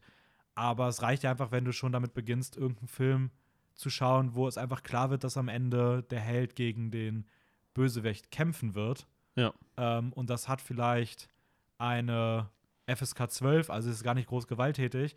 Aber du weißt halt, okay, wahrscheinlich wird am Ende einer von beiden sterben, hoffentlich der Bösewicht, weil das ist irgendwie. Oder einer gibt auf oder whatever. Oder irgendwie sowas, zumindest wird ihm geschadet. Ja. Aber jeder, jeder, der jetzt, oder jede, die jetzt der Meinung ist, ja, nee, Gewalt brauche ich im Film nicht, einfach mal solche Filme schauen und dann einfach, wenn es zum Finale kommt, einfach den Film ausmachen. So, also du. Ich würde nicht mal sagen ausmachen, aber ich kann mir gut vorstellen, also es gibt ja trotzdem die Möglichkeit theoretisch, dass der Bösewicht sofort sagt, oh, okay, ich gebe auf. Ja, aber, aber, man, aber ich glaube, ja, glaube ich, aber ich glaube, dann ist man enttäuscht. Ja. Also ich, weil, du brauchst weil, halt, wenn du das genau nicht siehst, du, du willst ja. diese Bestrafung in irgendeiner Form sehen ähm, bei sowas. Du willst halt irgendwie dieses. Willst Gerechtigkeit sehen. Wenn's, ja, Gerechtigkeit in dem Falle, aber das geht ja genau auf den Trieb zurück, der ja. auch bei der ja. umgedreht bei Mördern, bei Mordfällen ist. Du willst halt irgendwie das sehen und es ist, es ist unbefriedigend, wenn dir das nicht gegeben wird, was du als Erwartung reinlegst. Und die Erwartung hat halt einfach, ist halt irgendwie was Gewalttätiges in den Momenten. Weil es kann halt einfach sein, dass ein Held den Bösewicht besiegt und ihm physischen Schaden zufügt. Und man will das sehen, aber das geht halt dann auch weiter in der, umgedreht, dass du halt in, in Mörderfilmen, komische Formulierung, halt auch das, das Gegenstück sehen möchtest, um halt in deinem Kopf zu wissen, woher der Gerechtigkeitssinn ja. kommt. Da kommt aber auch dann wieder eigentlich das zustande, was, was du eigentlich von Anfang an auch gesagt hast, dass Protagonist und Antagonist sich ebenbürtig sein müssen. Und wenn der Antagonist auf, auf in irgendeiner Form schon vorher aufgibt oder es gar nicht mehr zum Kampf kommt, dann ist er nicht mehr ebenbürtig. Es muss ja wirklich bis zum Ende eigentlich so sein, dass sie nahezu gleich auf sind. Und dann gibt es vielleicht diesen kleinen Moment, wo der Held irgendwie über sich hinauswächst oder was auch immer. Und dann halt den Antagonisten besiegt. Oder vielleicht auch andersrum. Es gibt ja auch sicherlich Filme, wo, wo die Bösewichte oder der Antagonist aus irgendeinem Grund gewinnt. Ähm, was dann meistens halt zum Leid vom Zuschauer führt, weil viele enttäuscht sind. Aber was auch oftmals die Filme sein können, die in der Film Szene auch sehr gefeiert werden, weil sie halt ja. sehr anders sind. Weil sie sehr außergewöhnlich sind, ja. Ich finde auch tatsächlich, dass da sehr stark ähm, Game of Thrones reinspielt. Ähm, ja. Weil Game of Thrones ist irgendwie als, als ich würde sagen, als eine der ersten Serien sehr außergewöhnlich geschafft hat, dass es keine puren bösen und guten Charaktere gibt. Und ähm, ja. Also zumindest sympathisiert man von Anfang an mit welchen. Und eigentlich, glaube ich, wurde, wurde es auch größtenteils aus Sicht von den Starks geschrieben. Mhm. Zumindest von Anfang an eigentlich. Äh, das heißt, dass sie so geschrieben wurden, dass sie halt die sympathischen Figuren sind und meist, oder man dachte zumindest von Anfang an auch, dass sie die Protagonisten sind. Ja, oder halt auch Daenerys. Ja, oder ähm, Daenerys, genau. Etc. Ähm, aber die Serie hat es trotzdem geschafft, sehr viele vielschichtige Charaktere parallel aufzubauen und nicht das reine, pure Gut gegen Böse. Also im Ende letztendlich schon wegen den White Walkers, aber ich finde, darauf, das ist ja nur das absolute Finale eigentlich. Ja. Nein, das stimmt schon. Also Game of Thrones würde ich auch sagen, ist da gerade für die breite Masse so in, den in der Serienkultur die ersten gewesen, die das in der Qualität und in der Menge gemacht haben. Ja. Und darauf halt auch gesetzt haben. Aber das ist halt, ich glaube, in Serien kannst du es einfach auch deutlich ausführlicher ja, klar, natürlich, natürlich. vorstellen. Einfach, weil man viel mehr Zeit hat. Ähm, was ich noch gerne eingehen wollen würde, war, äh, jetzt nochmal weg davon, nochmal zurück zu den Serienmördern, ähm, dass AF, AFI, das amerikanische, oder das AFI, das amerikanische Filminstitut, hat ähm, beispielsweise Hannibal Lecter aus äh, Silence of the Lamb als besten Bösewicht der Filmgeschichte klassifiziert. Okay. Und da würde ich mich sogar fast anschließen. Also ich habe auch, bin jetzt einige durchgegangen. Und wenn man jetzt mal, gut, ich habe jetzt die aus den Comics erstmal rausgelassen, für mich wäre halt auch Joker beispielsweise noch recht weit vorne. Würdest du jetzt nur von Filmen oder von Serien auch reden? Äh, das war, ich glaube, das war nur Film. Okay. Ähm, aber Hannibal Lecter ist halt sowohl jetzt in Silence of the Lambs halt, gespielt von Anthony Hopkins, genial und ist das Alleinstellungsmerkmal des Films. Aber auch generell ist die Figur einfach super faszinierend, weil du hast irgendwie, also ich wusste richtig lange, wusste ich nicht, ob das eine echte Figur ist. Also ich dachte mal, den gab es vielleicht mal irgendwann so. Also mir war es richtig, also das heißt richtig lange, jetzt halt nicht, bis ich irgendwie Mitte 20 war. Hannibal gab es wirklich mal. Nein, gab es nicht, aber so. ich habe richtig lange gedacht, dem würde es gehen, weil ich die Figur so, ja. so, keine Ahnung, irgendwie so, so breit geschrieben fand. Also ich konnte mir nicht vorstellen, dass einfach nur eine Figur ist, weil ich habe irgendwie so viel damit assoziiert und so viel davon ja. mitbekommen und das ist ja so ein richtig eigenständiges Phänomen und ähm, Hannibal ist äh, der Hannibal-Schöpfer und Schriftsteller der Hannibal-Romane war Thomas Harris und warum das so gut ist und warum diese Figur so wahnsinnig spannend ist, ist, weil Hannibal ähm, eine Figur ist, die auf allen Serien, also der ist, der ist so der Prototyp des, des Serienkillers. Er hat auch selbst gesagt, dass er, dass er, ein, dass er einen Mensch, ein menschliches Raubtier erschaffen wollte. Und er selber saß in den 80ern in der Vorlesung der Verhaltenswissenschaften des, des FBI hm. und hat halt einfach so viele Serienmörder gesehen, was die was die mitbringen und wie die sich verhalten und hat halt all diese Eigenschaften in Hannibal gebündelt und hat halt einfach so eine. Ach, also diesen ultimativen finalen Genau, Bösewicht diesen Ultimativen, der, der aber auch super intellektuell ist, ja, der, ja. der ganz reflektiert über sich selber weiß, was gut und böse ist, der auch ähm, seine, der sich in, seinen, in seine Menschen um sich herum hineinversetzen kann. Also wenn man ja. sich bei Science of the Lambs anschaut, wie ähm, Hannibal in dieser Zelle sitzt und mit Agent Stall, nee, Stall ist sie nicht, Agent, weiß ich gerade nicht. Fuck, wie heißt sie denn? Schau ich mir eben nach, egal, rede weiter. Ähm, ja, halt mit ihr, heißt sie Stall? Hm. Ähm, ja, sich mit ihr dort unterhält und ähm, ja, wie sie auf Augenhöhe irgendwie agieren, aber er trotzdem so krass die Kontrolle hatte, man immer, nie weiß, ob er irgendwen manipuliert. Dabei aber auch super zuvorkommt, ist trotzdem aber auch immer wieder dieses Psycho Stalling. Stalling, da war ich gar nicht so weit weg. Starling, ja. Ähm, immer wieder dieses psychopathische, aber auch durchblitzt. Das ist einfach eine super faszinierende Figur. Also, ähm, keine Ahnung, jetzt gibt es ja auch die Hannibal-Serie mit Mats Mikkelsen als Hannibal. Ja. Und irgendwie, ja, finde ich, find ich das irgendwie total spannend, weil du irgendwie so eine Faszination für echte Mörder hast. Also, weil du weißt irgendwie schon, dass Hannibal irgendwie auch auf dem Psychopathen-Prototypen basiert, den man den es wahrscheinlich auch im echten Leben gibt. So. Ja. Ähm, gut. Beziehungsweise man, man würde einem, einem wirklichen Serienmörder oder was auch immer eigentlich nur zutrauen, dass er so ist professionell Morde ausübt, wenn er intelligent genug ist, wenn er die ja. psychische Voraussetzung hat, wenn er halt quasi auf dieses Muster irgendwie passt. Aber ich glaube auch, um solche Figuren sympathisch zu finden, generell so bö wirklich Bösewichte in irgendeiner Form, ähm, trotzdem irgendwie Sympathien zu haben, ist es oft auch wichtig, dass du eine weitere Figur hast, die du noch mehr, also die du noch weniger, die, die noch böser wirkt. Nicht weniger magst, sondern die noch böser wirkt. So, mhm. du, du hast in, ähm, in Dark Knight jetzt beispielsweise einmal kurz, um schon mal vorzugreifen, hast du mit Harvey Dent im zweiten Teil einen Anti-Helden, ähm, aber du hast halt Joker als Hauptbösewicht. Ja, du hast ja. bei Breaking Bad hast du Walter White, aber du hast immer wieder größere Bösewichte.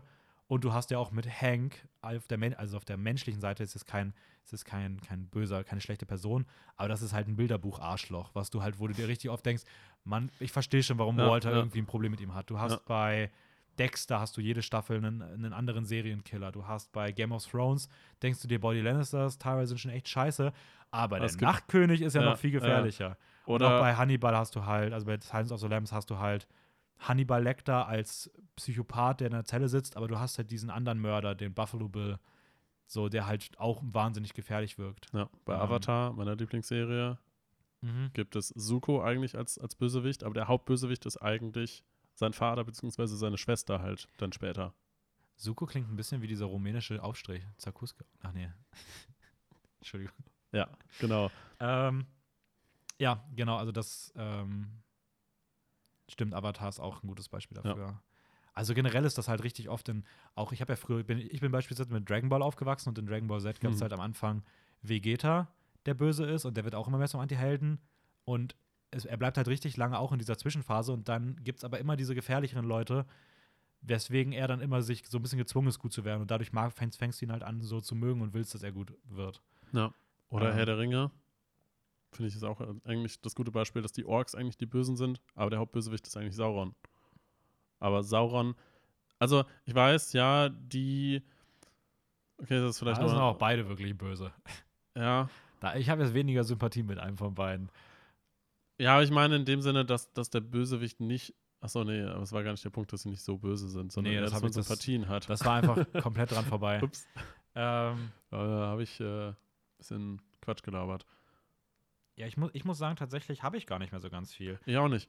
Ähm, was, worüber ich eigentlich noch vielleicht ein bisschen reden wollte, ist ein bisschen, was, was ähm, Bösewichte böse macht. Ähm, weil die Frage kam mir, warum gibt es, also nicht, warum gibt es Antagonisten, aber was macht Antagonisten eigentlich aus? So ein bisschen. Ähm, und da habe ich überlegt, dass es eigentlich der, der Hauptgrund ist eigentlich nur, dass die meisten Antagonisten oder Bösewichte in irgendeiner Form meistens eine psychische Störung haben. Mhm. Also, dass, dass sie halt in ihrer psychischen Ver Verfassung nicht ganz gesund sind und deshalb wahrscheinlich anders sich verhalten, als es so der Gesellschaftsnorm eigentlich üblich ist. Ähm, und das ist super faszinierend. Vor allem, sie haben ja häufig auch eher eine gerade auch, also man muss unterscheiden, es gibt welche, die einfach nur die Gesellschaft anders wahrnehmen. Mhm. Also, also eine, irgendwie eine psychische Knacks haben, der dafür sorgt, dass sie die Gesellschaft anders wahrnehmen, aber oft auch eine andere Selbstwahrnehmung von sich haben. Ja. Ähm, das heißt, meistens halt in irgendeiner Form entweder Psychopathen sind oder Soziopathen. Mhm, genau. Ja, das ist ja auch das, was auch wiederum in Joker eigentlich sehr ja, genau. präsent dann ist. Ähm, aber ja, ich weiß nicht, ich glaube einfach, dass so Vielleicht, weil man auch im echten Leben, ich glaube, man wüsste im echten Leben nicht unbedingt, wann man es mit so einem Menschen zu tun hat. Und deswegen ist es irgendwie auch schwierig, solche Menschen einzuschätzen. Und deswegen, fast, deswegen sind sie wie so ein Rätsel. Und deswegen fasziniert es, sowas auf der Leinwand zu sehen, weil Rätsel halt einfach faszinieren. Ja, so, ja. Ähm. Aber ich glaube auch gerade, dass halt der Fakt sehr viel mit da reinspielt, dass es ähm, dass es eigentlich letztendlich normale Menschen sind wie wir, wenn man das jetzt als, ich sag mal, auf, auf, einen, auf einen Menschen in. Ja, nicht wie ich, ja. wenn man es jetzt auf einen Menschen ähm, betrachtet, der vielleicht im Film existiert. Also klar, jetzt Fantasy und weiß nicht was alles jetzt mal außen vor. Ähm, aber jetzt halt wirklich so ein reiner Mörder-Mystery-Film oder weiß ich nicht was. Dass halt da der Mörder letztendlich eigentlich ein normaler Mensch wie wir ist, aber er ist dazu fähig, andere Menschen umzubringen. Das heißt eigentlich komplett entgegen diesem Wertesystem, was wir entwickelt haben, entgegen unserer Moral. Und das eigentlich nur deshalb, weil er einen psychischen Knacks in irgendeiner Form hat. Das heißt, dass er sich selber oder die Umwelt anders wahrnimmt oder die Gesellschaft anders wahrnimmt und vielleicht sogar rechtfertigt, dass er das tut oder selber davon überzeugt ist, dass das okay ist. Und für uns dann halt zu hinterfragen oder zu verstehen, warum jemand das denkt oder warum jemand so handelt, ähm, und letztendlich auch, was sich vielleicht von der Psyche her verändern muss, dass man zu sowas in der Lage ist. Hm. Dass, dass diese Person eigentlich gar nicht so weit weg davon ist, weil sie ja auch eigentlich ein Mensch ist, ein Mensch, der, weiß nicht, Gefühle, Emotionen hat und, und bestimmte Handlungsmotive. Ja, also nach dem Motto, okay, wenn die Figur das durchlebt, dann verstehe ich irgendwie, warum sie so geworden ist. Ja, aber so sollte ja auch eigentlich eine gute Filmfigur wieder geschrieben sein. Ja, ja. Dass man halt die Handlungen und Motive wiedererkennt und auch versteht, dass sie zu diesen Motiven fähig ist, ja. Ja, ich habe mir noch äh, ein, zwei lustige Sachen aufgeschrieben, nämlich zum einen, dass teilweise sogar Architektur genutzt werden kann, um die Absichten einer Figur rüberzubringen. Äh, beispielsweise ähm, Patrick Bateman in American Psycho, gespielt von Christian Bale, äh, lebt in einem, in einem sehr sterilen Haus. Mhm. Ähm, und das ist ein John Lautner Haus. Und John Lautner, ein John Lautner Haus gibt es beispielsweise auch in dem Werk von The Palmer Body Double. Und es wird immer wieder gleiche Architektur eingesetzt, um Mörder zu zeigen, nämlich weiße Dekoration, sehr steril, ein bisschen hypermoderne Villen. Mhm. Ähm, oftmals gibt es gerade sehr große Mörder, also jetzt nicht von der Körpergröße, aber so von dem, vom Ruf, den sie mitbringen, wohnen oft in so, in so richtig hypermodernen Villen ähm, mit so ganz viel Glasfronten. Fronten. Fronten. Äh, ganz viel Glasfronten und ganz viel, äh, ganz viel Verglasung an den Wänden. Was ich super interessant finde, weil es so ein bisschen damit spielt, dass du als. Dass sie nichts zu verbergen haben. Dass sie so nichts zu verbergen haben und so ganz ja. selbstsicher auftreten. Ja. Ähm, das sieht man zum Beispiel auch in, müssen jetzt nicht Mörder sein, aber einfach Antagonisten jetzt wieder. Ähm, wie gesagt, das sieht man halt in, ähm, bei Patrick Bateman aus American Psycho, aber zum Beispiel auch beim, äh, bei The Girl with the Dragon Tattoo, also im Deutschen glaube ich Verleugnung. Ist das, glaube ich? Das ist das Mädchen mit dem Drachentattoo. Nee, mit, mit ähm, das ist hier diese Verblendung. Verblendung? Ah, diese Verblendung. Stieglassen-Reihe mit Daniel Craig. Der erste Die habe ich noch nicht gesehen. Ähm, und auch bei Ex Machina gibt es das beispielsweise. Oh, ähm, ja, Dass ja auch stimmt. diese, Ja. der Antagonist so ein sehr, bisschen sehr weiß, sehr hell, genau, steril. genauso Ja. eingerichtet ist. Ähm, und ein Fun Fact: äh, Das ist ein typisches, eine typische Symbolik im Hollywood-Kino, wie man Antagonisten darstellt. Ähm, nämlich Milch trinken. Äh, warum das so ist, ist, es gibt die Symbolik des Guten und da ist halt Milch das Paradebeispiel, weil mit was würdest du das Getränk Milch verbinden, wenn du jetzt so das hörst? Was ist so das, was dir in den Sinn kommt? So. Wenn, ich, wenn ich Milch höre, Ja. mit was ich Milch verbinden Ja. würde. Baby? Genau. Passt schon ganz gut. Das ist genau das, was du hättest sagen sollen. Perfekt. Es hat immer was mit der Kindheit zu tun, mit Kindheit, mit Sicherheit. Ähm, und das ist so die Eigenschaft, die Milch hat. Und man lässt Bösewichte oft Milch trinken, weil sie sich sozusagen das Gute, das Ah, als- Reine, das Sichere einverleiben. Also sie sind so. So ein bisschen das Unschuldige. Genau, sie sind so böse, dass sie sogar einfach das Gute in sich aufnehmen. Ähm, und das wird beispielsweise in No Country for Old Men gemacht, in Mad Max Fury Road, Clockwork Orange, in Glorious Bastards. Und die Aufgabe an euch ist jetzt einfach mal in ganz vielen Filmen darauf zu achten, wie oft Bösewichte Milch trinken. und gerne weitere Beispiele zusenden. Ähm, Ich hatte noch irgendwas. Äh, ich schaue gerade meine Notizen durch, weil ich es gerade nicht finde. Äh, Hast du noch irgendwas gerade? ja, ich hatte noch so ein paar weitere Bösewichte, die ziemlich bekannt sind und die ich cool fand, die Okay. reinpassen. Ähm, einer meiner Lieblingsbösewichte zum Beispiel ist Kyung Shul aus I Saw the Devil. Ein Film, der einen abartigen Bösewicht zeigt und der ganze Film dann da darum geht, dass die Rollen sich drehen und der Bösewicht eigentlich gejagt wird und man eigentlich Mitleid mit dem Bösewicht ein bisschen kriegt und gleichzeitig aber auch will, dass er einfach möglichst brutal ja, niedergemacht wird.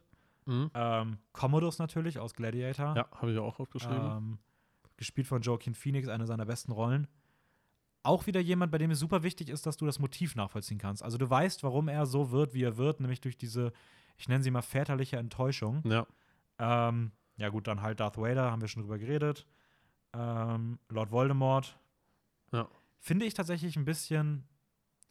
Da ist auch viel die Idee und die Aura, wie du es schon gesagt hast. Weil, weil die Person an sich ähm, ist, finde ich, gar nicht so faszinierend. Weil da eigentlich nur, es handelt eigentlich nur darum, wie der Junge, also Tom Riddle letztendlich ja, ich hoffe jetzt mal, also, oh, shit. ja, Thomas Riddle. Ähm, also, ich versuche jetzt mal nicht zu krass zu spoilern, aber es geht um Horcruxe, dass er seine Seele ein bisschen spaltet. Ähm, das heißt letztendlich, dass halt Voldemort versucht, sich unsterblich irgendwie zu machen. Und ich gehe jetzt mal davon aus, dass die meisten Leute eh schon Harry Potter gesehen haben. Ja. Wenn nicht, Wenn nicht, dann, also, bist es auch selber schuld. Die Leute, die es sehen wollten, hätten es schon sehen können. Mhm. Nee, ähm, Also, das heißt, bei, bei Voldemort geht es letztendlich gar nicht darum, wie besonders der Charakter ist, sondern einfach nur, dass er es halt schafft, unsterblich zu werden und möglichst böse sein will. Fertig. ja. Deswegen finde ich halt auch als reine Antagonisten, ich finde, er funktioniert halt wahnsinnig gut in dem Ja. Film. Aber von Aber der reinen nicht so- Figurenentwicklung ja. sind halt andere Antagonisten halt deswegen auch noch platziert, damit du halt irgendwie dort ein bisschen mehr Tiefe reinbekommst. Beispielsweise Draco Malfoy, wo ich auch der Meinung bin, man hätte Ja. im letzten Teil noch ein bisschen mehr aus ihm ma- Ja, rausholen das können. stimmt, das stimmt. Aber so Ähm, das Paradebeispiel ist halt bei Harry Potter Severus Snape. Das ist Oh, eigentlich ja. ein perfekt geschriebener Antagonist von Ja. vorne bis hinten.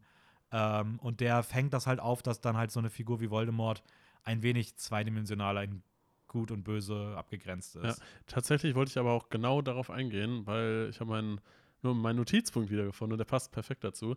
Äh, und zwar ist dieses typische pure Böse oder pure Gut ähm, sehr, sehr, sehr selten nur aufzufinden. Und meistens ist mir aufgefallen, jetzt so beim Zurückdenken, eigentlich nur bei Fantasy und Sci-Fi der Fall. Weil ich habe das Gefühl, dass gerade gerade bei Fantasy äh, dieses pure Böse, wenn man jetzt Herr der Ringe als Sauron oder Game ähm, of Thrones Night Game of King. Thrones Night King, genau. Das sind halt eigentlich so diese eigentlich typischen ja, Fälle von. Zumindest der Hauptbösewicht. ja, Also, genau, genau. Dass der ja. Hauptbösewicht, Hauptbösewicht meistens einfach nur als pur böse geschrieben wird. Und das ist aber bei normalen Filmen oder Serien, die jetzt nicht diese Fantasy-Thematik haben oder Sci-Fi-Thematik, ähm, nicht der Fall. Und das ist eigentlich ziemlich einfach zu erklären, weil es dann normale Menschen nur sind. Ja, gut, stimmt echt. Weil irgendetwas Übermächtiges kann es ja nur geben, wenn es Fantasy gibt. Ja. Ja, weil, weil sonst, weil sonst gibt es ja nichts Übermenschliches. Kann ich jetzt gar nicht so ganz viel zu sagen, da hast du schon an vielen Stellen recht. Ja, das fand ich super, super faszinierend. Aber dass dann halt gerade, wenn Fantasy eingesetzt wird, auch oft dann auf diesen Bösewicht, der halt als so übermächtig halt wirklich dargestellt wird, eingegangen wird. Und halt, okay, Superhelden-Thematik, aber dazu würden wir dann sowieso erst ja, im übernächsten Podcast kommen. Übernächsten, genau. Nächste, ja. genau. nächste Woche geht es um ähm, Bösewichten, Bösewichte aus Kinderfilmen, also eher ein bisschen was Persönlicheres und wie sich, zum einen, wie sich das so unterscheidet in so zu Erwachsenenfilmen, zu Erwachsenenfilmen, aber halt auch viel, was wir so aus unserer Kindheit vielleicht noch kennen. Und dann in zwei Wochen halt um Bösewichte explizit aus äh, Comic-Verfilmungen, Marvel, DC. Ja, genau. Ähm, weil, da auch ein bisschen mehr mit, was könnte da, also nicht was könnte noch kommen, aber was gibt es vielleicht auch noch in den Comics, ähm, die bisher noch nicht im Film waren? Mhm. Und was zeichnet die so aus im Vergleich zu realistischeren Filmen, sagen wir mal? Genau. Ähm, genau, ich habe mir sonst aufgeschrieben noch Jack Torrance aus The Shining ist noch ein sehr bekannter Bösewicht. Mhm. Hier comes ähm, Johnny. genau. Gut, Hannibal Lecter hatten wir schon, Patrick Bateman hatten wir auch schon. Hans Lander aus den Glorious Bastards, großartig gespielt von ähm, Christopher Weitz. Mhm. Äh, der, wie gesagt, auch Milch trinkt. Der erkundet sich in der ersten Filmszene, wird er gefragt, ob er was trinken möchte. Und, und man weiß schon, dass er böse ist. Und er, er sagt einfach mit ganz, ich hätte gerne ein Glas Milch. So. Aber so einer lieblichen ja. Stimme. Ähm, Pennywise aus It. Auch mhm. wieder ein übermächtiges Wesen. Ja. Auch reine, also wirklich absolut reine Böse. Und dann natürlich der großartige ähm, John Doe aus Sieben mhm. als nach den oh, sieben Todsünden mordender Psychopathen-Serienkiller. Ja. Ähm, Mit einem wunderbaren Ende. Ja.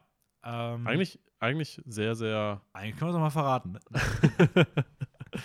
ähm, ja, aber ich ja. finde, ich finde gerade das Ende von sieben passt sehr gut zu einem typischen so Serienmörder. Ja. Ähm, ja, kann man so sagen, ja. ja. Nee, äh, das sind so, glaube ich, so die Bekannten. Ich weiß nicht, ob ich jetzt irgendwen vergessen habe von den ganz Großen. Ähm, wie gesagt, ich werde die Superhelden-Sachen habe ich jetzt mal rausgelassen, deswegen kein Joker an der Stelle. Aber ja, hast du einen, hast du einen Lieblingsbösewichten? Ein Von Lieblings denen Joker ist verboten als Antwort. Kannst du in zwei Wochen sagen. äh, ein Lieblingsbösewicht. Hm. Kann ich jetzt so. Pff, weiß ich nicht. Lieblingsbösewicht habe ich, glaube ich, nicht.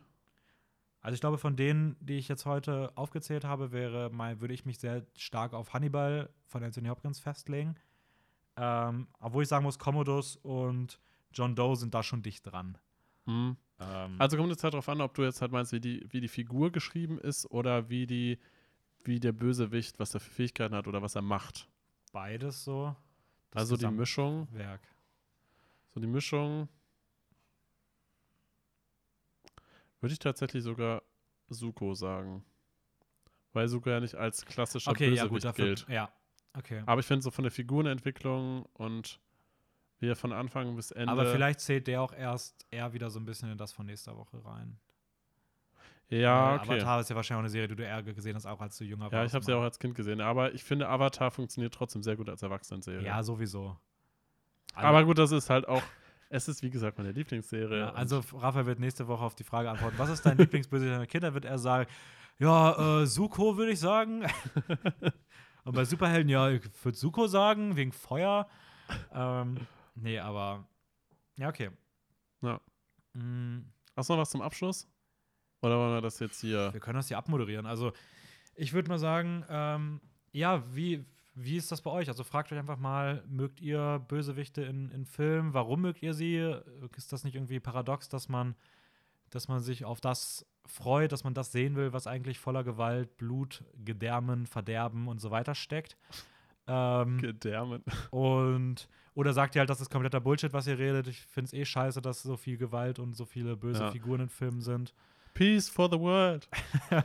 Ähm, nein, ernsthaft, also wenn ihr da irgendwie. Oh Gott, das, das, erinnert mich, das erinnert mich irgendwie an diese typischen Misswahlen irgendwie, wo, wo dann alle auf der Bühne einfach nur sagen: Ja, was, was ist denn dein größter Wunsch? Weltfrieden. Ja. Ja, ich. Einfach gut. Hättest du das ein paar Minuten später gesagt, hätte ich sagen können, damit lassen wir es. Aber ja, also wenn ihr da irgendwie was zu habt oder irgendwie so, dann freuen wir uns äh, immer gerne auch, wenn ihr uns schreibt und, ähm, und sagt, wer ist euer Lieblingsbösewicht, was findet ihr scheiße, was wir gesagt haben, stimmt ihr uns zu. Ähm, sonst, ja, empfehlt uns weiter, hört nächste Woche wieder rein, hört die alten Folgen, die wir schon hochgeladen haben. Ähm, folgt uns bei Instagram, filmjoker-wien. Folgt mir gerne bei Letterbox, da schreibe ich immer ab und an mal Kritiken. Ähm, Dan7 mit A geschrieben. Und sonst dann bis nächste Woche zur neuen Folge, würde ich sagen. Ja, bis, äh, bis zur nächsten Woche. Ciao. Äh, was? Ciao.